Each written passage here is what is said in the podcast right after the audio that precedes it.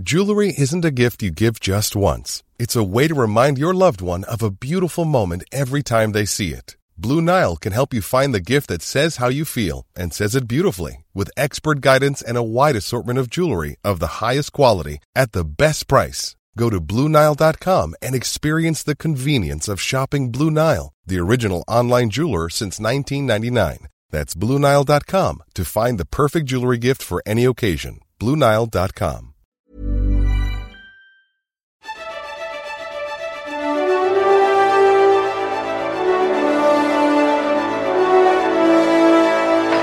que je te dise un secret. Secret Quel secret Mais ce n'en est plus un maintenant. Puisque je vous ai tout dit. Bonjour, bon après-midi, bonsoir, bienvenue dans les secrets du ciné, c'est le podcast qui vous emmène dans les coulisses de la production et du tournage de vos films préférés. Oh, mais comment elle est chiante cette intro Allez, mettez-moi un peu d'ambiance là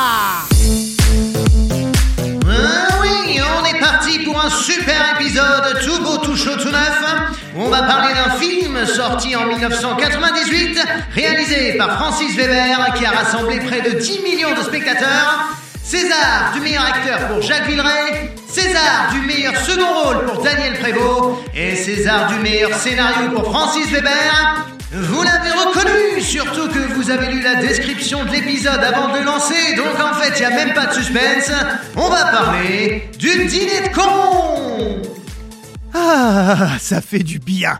Donc, Le Dîner de con, qui est une de mes comédies cultes hein, devant l'éternel et qui est surtout mon premier grand souvenir de rire au cinéma. J'avais 14 ans et j'avais jamais vu toute une salle se marrer de cette façon-là.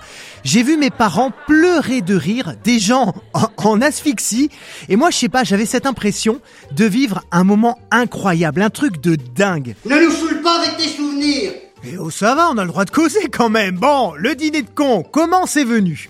On est au milieu des années 70 et Francis Weber enchaîne les succès en tant que scénariste ou co-scénariste. Parmi eux, il était une fois un flic de Georges Lautner avec Mireille Darc et Michel Constantin, L'emmerdeur avec Lino Ventura et Jacques Brel, Le Grand Blond avec une chaussure noire, ça tout le monde le connaît, avec Pierre Richard bien sûr, ou alors La Cage aux Folles, tout aussi mythique avec Michel Serrault et cette scène que tout le monde connaît également. Écoute, fais un effort. Je voudrais que tu sois présentable ce soir. Oui, bien sûr. Bon, nous reprenons à la biscotte, hein, et au beurre, d'accord Oui. Viril, hein N'aie pas peur d'appuyer. Oui, c'est ça, c'est bien. mais non, mais tu le fais exprès. Tu m'en veux, hein Ça va, ça va, ça va encore. Non, non. Bon, bah si vous la connaissiez pas, maintenant vous la connaissez. Euh, Francis Weber, donc il a même participé euh, à la réécriture du Professionnel avec Jean-Paul Belmondo et du Grand Bleu de Luc Besson, sorti bien plus tard. Roberto, io parlo. Et puis, en 1976, il passe derrière la caméra pour la première fois en réalisant Le Jouet, toujours avec Pierre Richard en vedette, puis La Chèvre, Les Compères et Les Fugitifs avec le duo Depardieu-Richard, et déjà ce personnage gaffeur, un peu bené, emmerdeur sans le vouloir, qui s'appelle soit François Perrin, soit vous êtes bien chez François Pignon, mais il n'est pas là pour l'instant. Laissez un message après le bipi, vous rappellera nom d'une pipe. Et un jour, au Festival de Cannes, un des représentants de Walt Disney propose à Francis Weber de venir travailler aux États-Unis. Il accepte, hein, bien sûr, ça c'est le genre de proposition qu'on ne décline pas. Et il devient script doctor pour Disney à Los Angeles. Donc script doctor, c'est quelqu'un à qui on confie un scénario déjà écrit, terminé, mais pas peaufiné non plus au cordeau.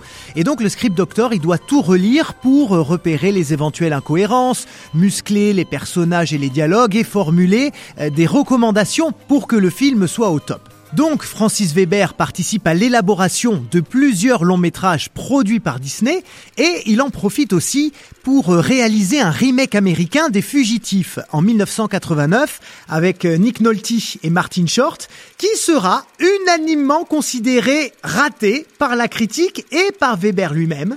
Absolument. Et il fait un autre bid monumental avec Sur la corde raide sorti en 1992, un film qui n'a d'ailleurs été distribué en France qu'en vidéo. He's young. He's smart. He's tough. You're taking over Daisy's cellular deal. Big bonus if you win. But on his way to the top, Turn onto that road. he took a little detour. I don't think you'd shoot me. Et tu vois, il est tellement tombé dans les limbes que j'ai même pas réussi à trouver une bande-annonce en français quelque part. En tout cas, ça le convainc de revenir à l'écriture, puisque ce film, sur la corde raide, il ne l'avait pas écrit lui-même. Et il reste persuadé que c'est une des raisons de son échec. C'est donc là, au début des années 90, qu'il crée une pièce de théâtre dont il est l'auteur, Le Dîner de con. Et dès le début, c'est Jacques Villeray qui interprète François Pignon, là où Claude Brasseur interprète Pierre Brochant. Alors oui, pardon, pour les plus jeunes, Claude Brasseur, c'est ça. Pastis Spartan bleu. Pastis délicieux. Enfin, pas que, hein. Il a fait des films de ouf, beaucoup plus noirs et sérieux, pour euh, Roger Vadim, Jean Renoir, Godard, Costa Gavras et plein d'autres. Même si beaucoup s'en souviennent, c'est vrai, parce qu'il jouait le papa de Sophie Marceau dans La Boum. Avant tout, une règle. T'es malade, en panne, enceinte, drogué, un coup dur, tu téléphones. Quoi qu'il en soit, la pièce Le Dîner de con est un véritable triomphe. Elle restera trois ans à l'affiche du Théâtre des Variétés et il faudra attendre 1997 pour que Weber mette en marche l'adaptation cinéma. Ah merde, pardon, j'avais pas coupé mon téléphone. Je suis désolé, excusez-moi, hein, une seconde. Oui? Allô, allô? Ouais, Loïc, excuse-moi. Euh, c'est super intéressant hein, tout ce que tu nous racontes là, mais elle elle vient d'où cette idée d'un dîner où on prend un con pour se moquer de lui? Wow Mais t'es devin ou quoi, toi? Comment tu savais que... je- Bon, peu importe, je veux pas savoir. Car oui, figurez-vous les amis, que les dîners de cons ont vraiment existé. Ça dépasse tout ce que j'ai pu imaginer. Selon plusieurs sources, c'est André Breton, le chef de file du mouvement surréaliste dans les années 1920, qui aurait commencé à organiser ce type de dîner avec ses amis. Et c'est Jacques Martin qui en a parlé pour la première fois à Francis Weber. Et pour les plus jeunes qui nous écoutent, Jacques Martin, c'était ça. Qu'est-ce qu'il fait comme métier, papa? Il travaille. Il, il conduit les avions. T'arrêtes un peu de me cracher dessus Mais bah, je... Mais... mais... je crache pas dessus Mais...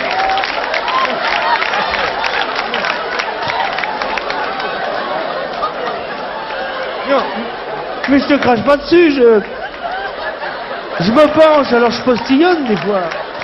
Mais oui Qu'est-ce que tu vas chanter comme chanson Sous vos applaudissements. Voilà, cultissime, l'école des fans, Dimanche Martin, grand animateur de télévision, chansonnier, humoriste et comédien, et surtout un homme assez mondain, qui aimait beaucoup sortir et qui avait ses habitudes chez Castel, un restaurant très très huppé de la capitale dans lequel on ne peut rentrer que sur cooptation, et Jacques Martin était régulièrement invité à ce type de dîner. C'est pas bien ce que tu fais, c'est pas bien du tout.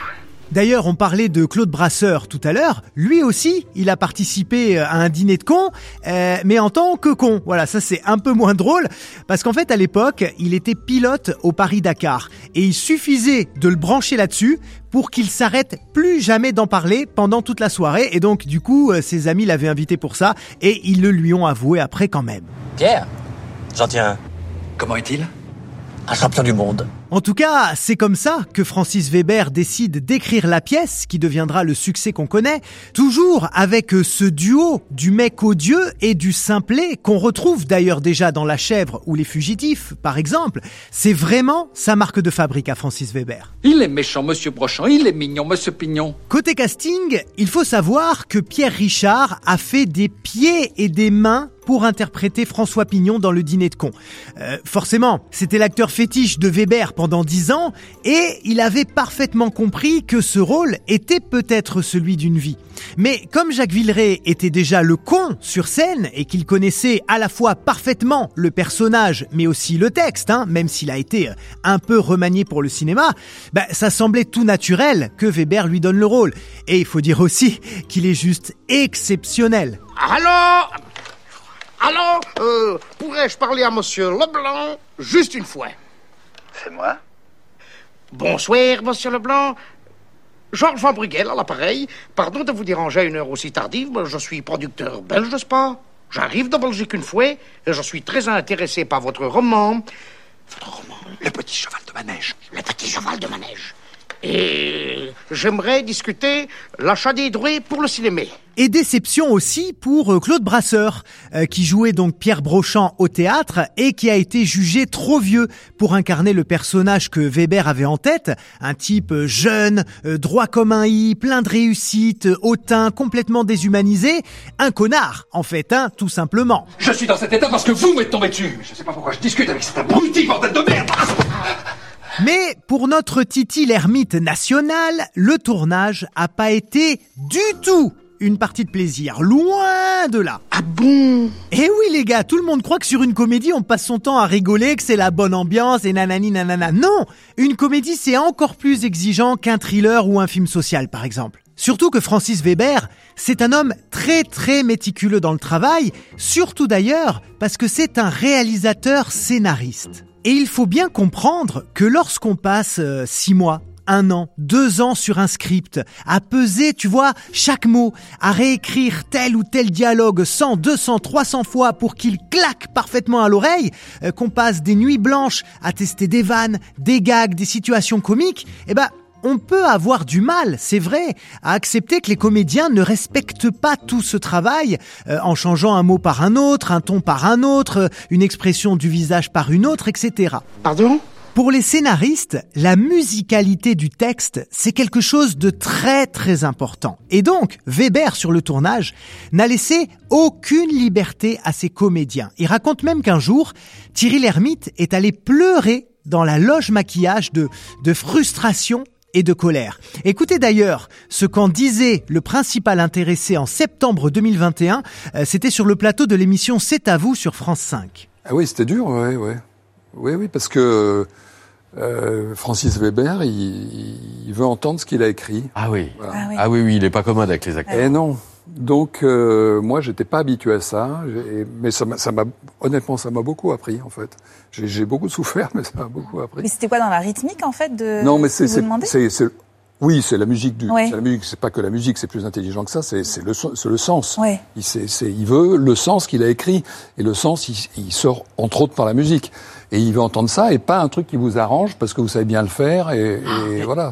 Précisons quand même que le tournage s'est globalement bien passé, hein, malgré cette minutie, cette psychopathie autour des répliques. Et en même temps, je trouve que ce qui fait vraiment la force du film, c'est pas du tout la réalisation, qui est somme toute assez classique, théâtrale même. Ah non, non, ah si, si.